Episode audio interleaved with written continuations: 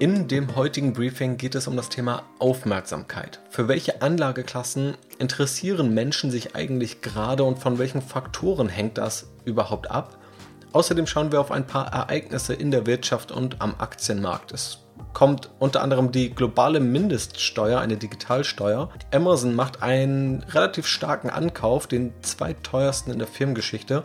Apple demonstriert stärker auf der Entwicklerkonferenz. Es gibt eine neue Meme-Aktie. Vonovia und die Deutsche Wohnen wollen fusionieren und die Fragestellung, ob Tech-Aktien jetzt etwa out sind. Außerdem schauen wir kurz auf den Börsengang vom Hamburger Unicorn About You, dem Online-Möbelhändler. Und am Ende gibt es die Börsenweisheit des Tages. Ich bin Janus und wünsche dir jetzt viel Spaß. Ja, herzlich willkommen zum heutigen Briefing.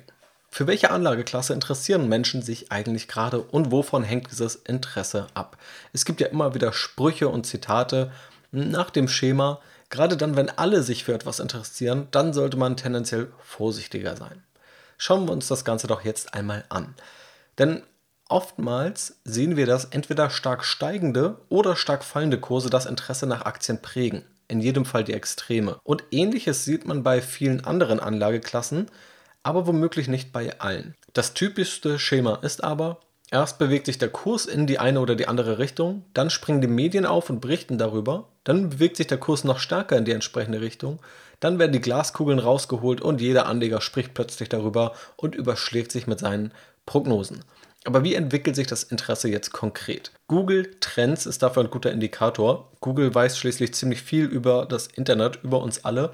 Und vor allem weiß Google das über den Browser, Google Chrome oder die eigene Suchmaschine natürlich oder YouTube, was ja auch in vielen Fällen eine Suchmaschine ist. Schaut man sich nun das Interesse an Aktien an. Ich habe das Ganze auch in Charts festgehalten. Den Link dazu findest du in den Podcast Show Notes, den kannst du danach oder dabei gern mal aufmachen.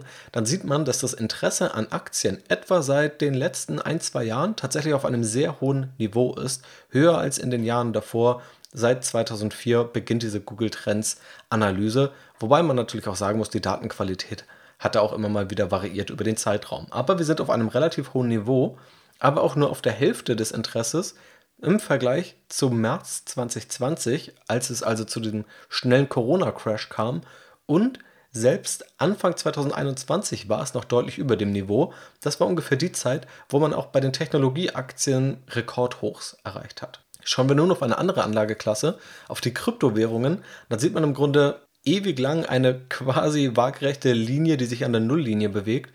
Und dann einen starken Ausschlag etwa 2017, Ende 2017. Dann ist der Kurs bekanntlich wieder stark gefallen, dann war wieder relativ wenig Interesse. Und jetzt ist wieder ein neues Hoch im Interesse erreicht, was natürlich auch mit dem enormen Kursanstieg einhergeht, den man bei Kryptowährungen und auch speziell beim Bitcoin gesehen hat ungeachtet dessen, dass über die letzten Tage und Wochen der Kurs eher korrigiert hat. Wenn wir uns nun Immobilien anschauen, ja, also bei Aktien sehen wir ein weitestgehend konstantes Interesse, das über die letzten ein, zwei Jahre gestiegen ist. Bei Kryptowährungen sehen wir zwei enorme Peaks. Und bei Immobilien muss man natürlich sagen, Immobilien sind jetzt nicht nur Immobilien zur Geldanlage, sondern können auch etwas breiter gefasst sein. Generell sieht man aber bei Immobilien einen eher langfristig leicht abnehmenden Trend. Was aber spannend ist, weil Immobilienpreise sind ja auch gestiegen, aber vermutlich sind hier die stark gestiegenen Preise, anders als bei Aktien und Kryptowährungen, eher ein abschreckender Faktor, der zu weniger Interesse führt. Wenn man sich das Ganze auch mal im direkten Vergleich anschaut, dann sind Immobilien langfristig das Schlagwort mit dem größten Interesse, aber es gab zwei Phasen, wo das Interesse nach Immobilien noch übertrumpft wurde. Nicht von Aktien, auch nicht von dem Begriff Kryptowährungen, sondern ganz speziell von Bitcoin. Ende 2017, aber auch aktuell ist das allerhöchste Interesse in diesem Vergleich nach Bitcoin. Was lernen wir jetzt daraus? Kryptowährungen sind enorm im Fokus, tendenziell vor allem dann, wenn sie stark im Kurs steigen. Das Aktieninteresse schwankt, sowohl mit Crashs als auch mit Preisanstiegen, also vor allem in den Extremphasen. Und Immobilien sind deutlich stabiler im Interesse. Allerdings fällt das Interesse tendenziell mit steigenden Preisen. Also Anleger scheinen mit ihrem Interesse ganz anders umzugehen oder auch Medien scheinen mit ihrem Interesse ganz anders umzugehen, je nachdem, um welche Anlageklasse es sich eigentlich handelt. Schauen wir nun auf ein paar Ereignisse am Aktienmarkt aus den letzten Tagen und Wochen. Zum einen haben die Finanzminister der G7, also USA, Großbritannien, Deutschland, Italien, Frankreich, Japan und Kanada, sich eine globale Mindeststeuer als Ziel rausgenommen und sich darauf geeinigt, weltweit mindestens 15% Steuern von Unternehmen zu verlangen. Das zugrunde liegende Problem, vereinfacht dargestellt, Gerade Digitalunternehmen schaffen es, ihre Zahlungsströme so fließen zu lassen, dass die Steuerlast minimal ist, dass die Steuer beim Firmensitz abgeführt wird, was oft niedriger ist als in den Ländern, wo der Umsatz eigentlich anfällt. Gerade solche Länder gehen dann oft leer aus und das soll damit beseitigt werden. Als nächstes muss dieser Beschluss allerdings auch noch bei den G20 durchgeboxt werden. Inhaltlich sorgt so eine Steuer hoffentlich für mehr Steuergerechtigkeit, also dass sozusagen Rahmenbedingungen geschaffen werden, die nicht bestimmte Unternehmen bevorteilen. Es ist ja schön und gut, wenn digitale Unternehmen und Technologieunternehmen ein starkes Geschäftsmodell haben, dann sollte es aber inhaltlich begründet sein und nicht dadurch, dass es steuerlich vorteilhaft ist. Steuerbeschlüsse haben natürlich aber auch immer Schattenseiten. Es wird vielleicht neue Wege geben, diese zu umgehen. Es gibt oftmals hohe Kosten, um so eine Steuer überhaupt länderübergreifend erheben zu können, oder es schreckt womöglich Unternehmen ab, die dann gar nicht erst in bestimmte Märkte gehen.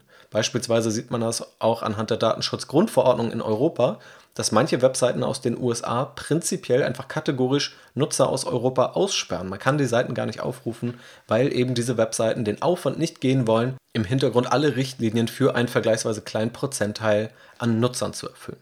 Außerdem hat Amazon MGM gekauft und zwar für die Summe von 8,45 Milliarden US-Dollar. Hinter MGM steckt das Hollywood-Studio Metro Goldwyn Mayer, das schon 1924 gegründet wurde, also bald 100 Jahre alt ist.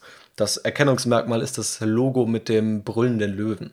Zu MGM gehören unter anderem die James Bond-Filmreihe, dazu auch Rocky oder auch TV-Serien wie Fargo oder auch Vikings und noch viele weitere daneben. Amazon hat im Jahr 2020 allein etwa 11 Milliarden US-Dollar in neue Videoinhalte für Amazon Prime Video investiert. Also mit diesem Zukauf soll vor allem das Prime-Programm gestärkt und die Lizenzen erweitert werden. Das ist übrigens der zweitgrößte Kauf von Amazon in der Firmengeschichte. Auf Platz 1 liegt, vielleicht weißt du es, der Kauf des Lebensmittelhändlers Whole Foods.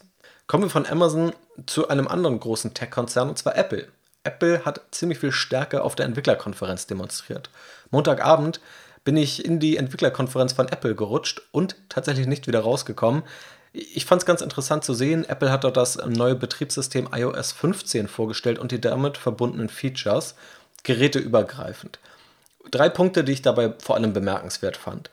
Apple spielt den Ökosystemvorteil voll aus. Geräte arbeiten geräteübergreifend optimal miteinander, also vom iPad zum iPhone, zum MacBook, zum iMac, zur Apple Watch und so weiter. Auch Einstellungen werden geräteübergreifend übertragen. Es gibt auch weitere Features, dass beispielsweise, wenn einfach nur Apple-Geräte nebeneinander aufgestellt werden, dass man mit der Tastatur und der Maus von einem Gerät alle anderen auch steuern kann und sogar auch Dateien hin und her ziehen kann. Ist ganz spannend zu sehen. Das kannst du dir gern in der Präsentation bei einer Stunde und 25 Minuten anschauen. Apple Music wird beispielsweise in automatische Bilddia-Shows integriert, also quasi Videos, die beispielsweise einen Urlaub zusammenfassen. Das Ganze zeigt einfach nur, dass die Verzahnung aus eigener Hardware, also eigens hergestellten Geräten, mittlerweile sogar mit eigens hergestellten Chips, die da drin sind, und eigener Software, also Apple Music oder dem ganzen Betriebssystem, dass also alles aus einer Hand kommt und nicht wie beispielsweise bei einem Windows-Laptop der also Windows als Betriebssystem hat, dann vielleicht von Dell hergestellt wird und dann kommt das Smartphone beispielsweise von Google oder Huawei oder ähnlichem. Hier kommt also alles aus einer Hand und dadurch kann kaum von einem Wettbewerber diese ganze Verzahnung der Geräte von Hardware zu Software ähnlich gut abgebildet werden. Auch wenn das jetzt sicherlich einige Android-User, zu denen ich selbst vor ein paar Jahren gehörte, das womöglich anders sehen werden. Zweitens, Apple betont bei jedem Feature das Thema Datenschutz und Privatsphäre, womit es sich offensichtlich auf die Seite der guten Unternehmen stellen möchte. Beispielsweise werden Sprachverarbeitungen von Siri bei vielen Anfragen direkt auf dem Gerät und nicht erst in der Cloud verarbeitet, wodurch diese Aufnahmen nie das Gerät verlassen und diese Angst nehmen, abgehört zu werden. Und drittens, Apple greift den riesigen Marken an, die ganz zentral davon profitieren, dass Apple so sehr für Datenschutz und Privatsphäre steht. Das ist der Markt des Payments, des ganzen Zahlungsverkehrs, den Apple mit Apple Pay erobern möchte. Dann der Markt Healthcare, also Gesundheit, mit Apple Health Features, mit beispielsweise der Erkennung von Schritten. Also Schritte werden über das iPhone in der Hosentasche gemessen und erkannt, ob womöglich die Sturzgefahr über die nächsten Monate oder Jahre erhöht ist, ob sich dort etwas verschlechtert. Einer Datensammlung, einer sicheren Datensammlung, die Apple verspricht, mit Übermittlung an Ärzte und auch Datenerhebung durch die Apple Watch, also die Smartwatch am Handgelenk, die viele gesundheitsrelevante Daten aufnehmen kann. Dann das Thema Smart Home und letztendlich alle Märkte, die auch durch die Pandemie wichtiger geworden sind. Homeoffice, FaceTime, womöglich als Zoom-Alternative oder auch Prozesse zum Arbeiten. Also ziemlich viele interessante Dinge in meinen Augen. Wenn du dich selbst davon überzeugen willst, schau dir gerne mal die Entwicklerkonferenz dazu im Video an. Außerdem gibt es eine neue Meme-Aktie, und zwar eine Kursexplosion bei AMC.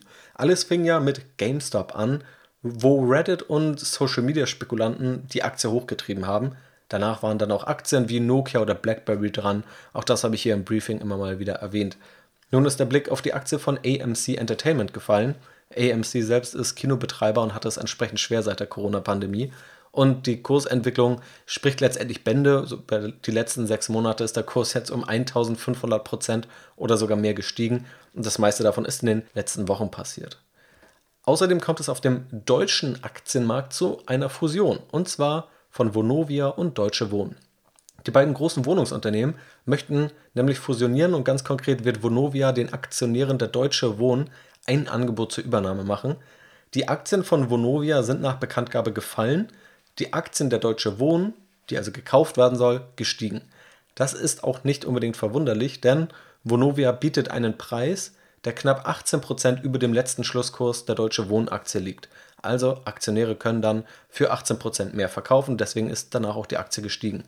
Der Zeitpunkt ist natürlich spannend, da gerade Enteignungs- und Mietendeckel-Debatten ziemlich Fahrt aufnehmen. Genau das könnte aber auch ein Grund sein, denn auch die Deutsche Wohnen schreibt selbst in der gleichen Ankündigung, dass ein Grund dafür ist, strategische Herausforderungen wie Klimaschutz, bedarfsgerechtes Wohnen und bezahlbarer Wohnraum können gemeinsam noch konsequenter adressiert werden.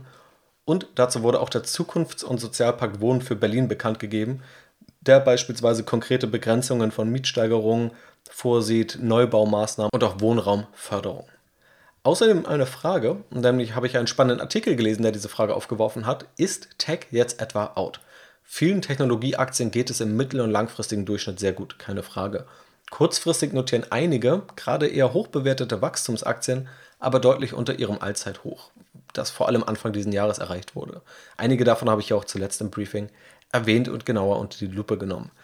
Die These des Beitrags ist nun, sind Technologieaktien wieder out? Und das Ganze geht zurück auf die Global Fund Manager Survey, also eine Umfrage global unter Fondsmanagern, die regelmäßig von der Bank of America durchgeführt wird. Und dort konnte herausgefunden werden, dass die Allokation, mit der Fondsmanager gerade auf Technologieaktien setzen, im Vergleich zu einem durchschnittlichen Marktindex, hier im Vergleich zum MSCI ACWI, dass diese aktuell auf dem niedrigsten Niveau seit 2006 ist. Das heißt, Fondsmanager haben gerade ganz stark Technologieaktien untergewichtet. Auch das hat mich selbst überrascht. Was wird dann aber übergewichtet, könnte man sich auch fragen. Doch diese Antwort liefert der Bericht. 30% der Manager übergewichten Banken aktuell, 20% Rohstoffunternehmen und 14% Energieunternehmen. Das heißt, tatsächlich gehen Fondsmanager aktuell eher raus aus Technologieaktien und eher rein in zyklische Branchen. Abschließend schauen wir eher auf eine technologiegetriebene Aktie und zwar auf das Hamburger Unicorn, also ein Unternehmen, das die eine Million Bewertungsmarke mittlerweile ziemlich deutlich geknackt hat, nämlich About You. Und About You geht an die Börse. Ganz konkret ist das für Ende Juni angedacht. Also noch in diesem Monat soll der Börsengang stattfinden. About You stammt ursprünglich aus der Otto-Gruppe und hat in der Startup-Welt für viel Aufsehen gesorgt und auch ich als Hamburger habe viel davon mitbekommen. Nur wenige hielten es damals für realistisch, dass neben Zalando noch ein weiteres Mode-E-Commerce-Unternehmen entsteht und so erfolgreich wird. Aber tatsächlich durch gute Arbeit und auch eine enge Vernetzung mit Influencern und auch ja, maßgeschneiderten Empfehlungen hat About You es bis heute ziemlich gut geschafft. Neben dem Online-Modehandel bietet About You auch die eigene Shop-Software als Technologieprodukt an, auch wenn dieser Teil bisher nur einen einstelligen Prozentbereich am Umsatz ausmacht. Nun kennzeichnet der anstehende Börsengang, das kann man, denke ich, guten Gewissens sagen, den vorläufigen Höhepunkt. Wie sehen davon nun die Eckdaten aus? Angepeilt wird wohl eine Bewertung von 3 Milliarden Euro, womöglich aber auch mehr. Das wird sich noch herausstellen müssen. Die fundamentalen Eckdaten About You hat etwa 30 Millionen Kunden aus 23 europäischen Ländern, vor allem aber Deutschland als Heimatmarkt ist dort relevant. Im Geschäftsjahr 2021 wurde erstmals über eine Milliarde Euro Umsatz erzielt. Das entspricht im Vergleich zum Vorjahr 57 Prozent mehr Umsatz. Und auf 2022 wird ein Wachstum von 40 bis 50 Prozent erwartet. Also weiter sehr starker Wachstumskurs. Zuletzt gab es noch auf Jahresbasis einen operativen Verlust von 36 Milliarden Euro. Im letzten Quartal war About You sogar auf operativer, bereinigter Ebene leicht profitabel. Der natürliche Vergleichsmaßstab für About You ist natürlich schon an der Börse und das ist Zalando. Auch Zalando habe ich schon mal auf strategyinvest.de analysiert. Falls Sie das interessiert, schaut dort gern rein. Wenn wir uns angucken, wo Zalando heute liegt, dann sehen wir eine Bewertung von 23 Milliarden Euro bei 8 Milliarden Euro Umsatz. Ebenfalls ein starkes Wachstum, auch durch die Corona-Pandemie getrieben und Zalando ist mittlerweile profitabel. Beide Unternehmen hätten damit ein ziemlich ähnliches Kurs-Umsatz-Verhältnis. About You wächst allerdings noch deutlich stärker. Ich bin deshalb gespannt, wie der Börsengang laufen wird und halte dich natürlich auch hier auf dem Laufenden. Abschließend die Börsenweisheit des Tages und diese kommt vom Lehrmeister von Warren Buffett und zwar von Ben Graham, der mal ganz kompakt auf den Punkt gebracht gesagt hat, der Privatanleger sollte konstant als Investor handeln und nicht als Spekulant. Und ich glaube, das passt ganz gut als Schlusswort, wenn man sich diese Themen anschaut, rund um Interesse nach Anlageklassen, rund um Aufmerksamkeit, um Themen, die out sind oder Themen, die eher in sind. Die erwähnten Links und weitere Empfehlungen findest du in den Podcast Show Notes, unter anderem auch den Link zu diesem Podcast mit zusammengefassten Episoden auf Blinkist. Über den Link bekommst du auch noch einen Rabatt auf dein Abo, wenn du das Ganze dann testest und es dann auch für gut befindest. Ich kann es dir in jedem Fall nur selbst weiterempfehlen. Ich habe Blinkist, glaube ich, das erste Mal 2012 oder 2013, damals noch im Studium, genutzt und freue mich heute deshalb natürlich umso mehr, dass mein eigener Podcast mittlerweile auch auf Blinkist zu finden ist. Also, falls du das noch nicht kennst, schau dort sehr, sehr gerne mal rein. Große Empfehlung von mir. Den Link zu Blinkist und weiteren Themen findest du, wie gesagt, in der Podcast-Beschreibung. Wir sehen uns also dort wieder. Du hörst mich dann entweder auf Blinkist oder spätestens in der nächsten Podcast-Episode wieder. Dir noch einen wunderschönen Tag, mach's gut und bis dann.